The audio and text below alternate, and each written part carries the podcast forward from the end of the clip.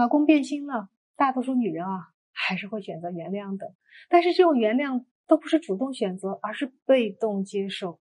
为了孩子，为了家，可能为了这个，为了那个。所以，就算你说我原谅了，其实内心还是愤怒的。每天呢，一个女人把自己困在仇恨里，一会儿想通了，一会儿又想不通了，整天郁郁寡欢，最后把自己折磨得不成人样。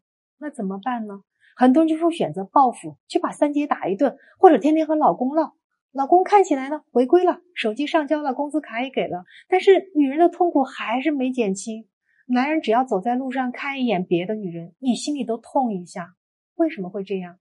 因为你只是在发泄情绪，可仇恨还在，内心的创伤也没有真正被修补过。